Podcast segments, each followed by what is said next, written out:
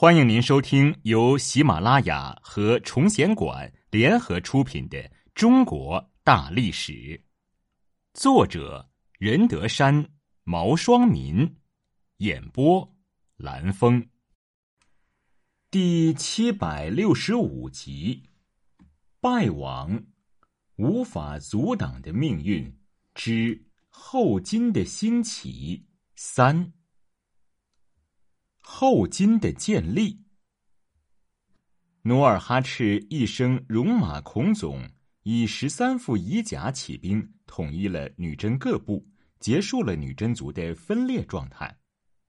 他顺应历史潮流，在征伐过程中不断建立完善统治体系。第一，建立八旗制度。努尔哈赤在进行征伐的过程中，逐步建立并完善了八旗制度。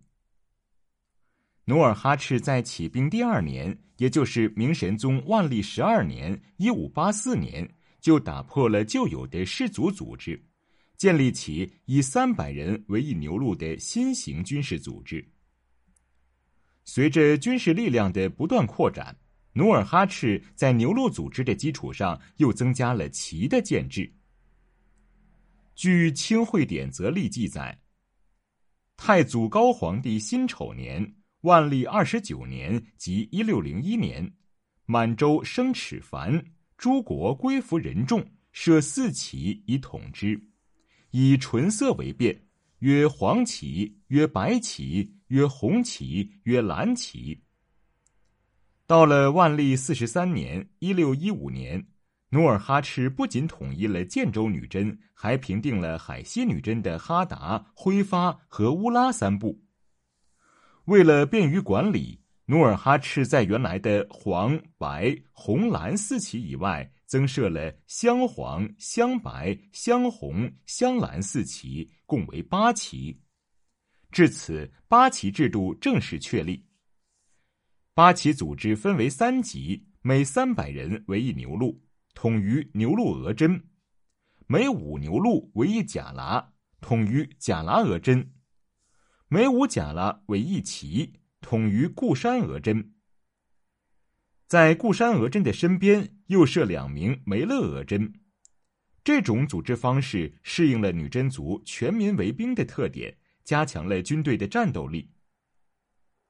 努尔哈赤为八旗的共主，最高统帅。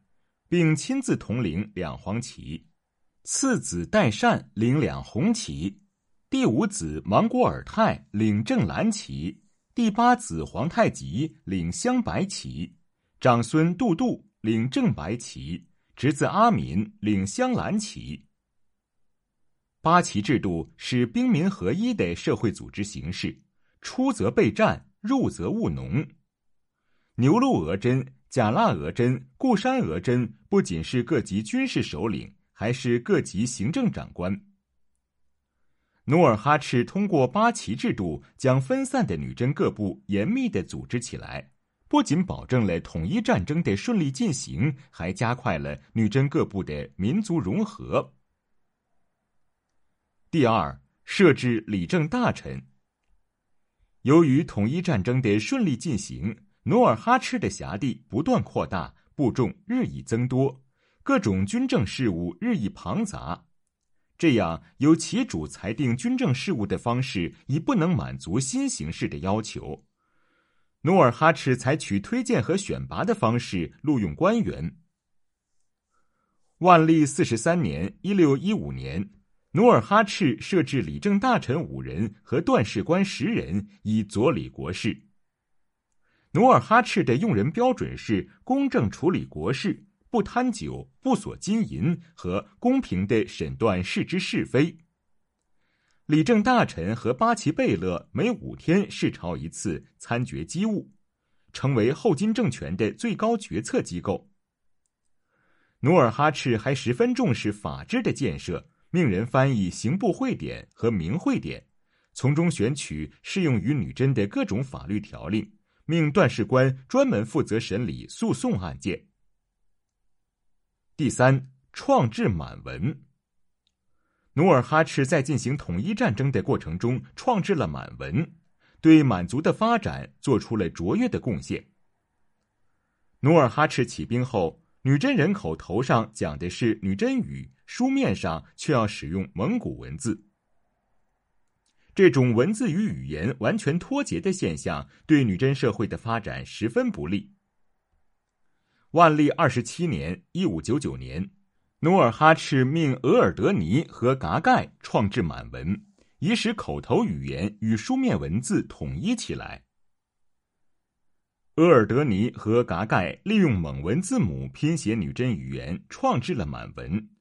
这种满文没有圈点，被称为老满文。或无圈点满文，老满文在女真地区通行了三十多年，对满洲社会的发展起到积极的推进作用。第四，建立根据地。万历十一年（一五八三年），努尔哈赤率近百名部众起兵，他采取打拉结合的策略，在最初的三年中，努力统一了苏克苏库河部、洞鄂部和哲臣部。成为女真族中不可小觑的势力。万历十四年（一五八六年），努尔哈赤从明军手中所斩了前往躲避的尼堪外兰，一时声势大振。万历十五年（一五八七年），努尔哈赤在呼兰哈达山下（今辽宁新宾境内）筑成三层，起建楼台，修建费阿拉城。以便进一步扩张自己的势力。费阿拉城不仅是努尔哈赤居住之所，还是他行使政权的地方。为了适应形势的发展，努尔哈赤于万历三十一年（一六零三年）自虎兰哈达南冈移居于祖居苏克苏虎河、加哈河之间赫图阿拉地，并建立城池，这就是赫图阿拉城，俗称老城。赫图阿拉城规模十分庞大，周四里，南一门，东二门，北一门，后改名为兴京，也就是今天的辽宁新兵老城。万历三十三年（一六零五年），努尔哈赤又下令加筑外城。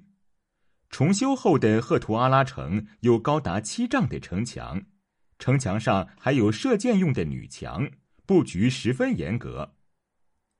努尔哈赤和亲戚贵胄住在内城，部队驻扎在外城。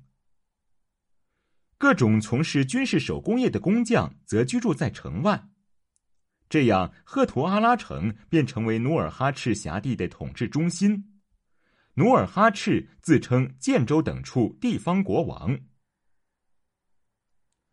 努尔哈赤在进行征战的过程中。在政治、经济、文化等方面采取了一系列发展措施，并取得了很大的成效。努尔哈赤在迁至赫图阿拉城后，便有了与明朝争夺天下的雄心。万历四十四年（一六一六年）正月，努尔哈赤在赫图阿拉举行开国登基大典，自称承奉天命，赋予列国英明汗，简称英明汗。定国号为后金，建元天命，一个强大的后金国出现在中国的东北地区，开始与明王朝分庭抗礼。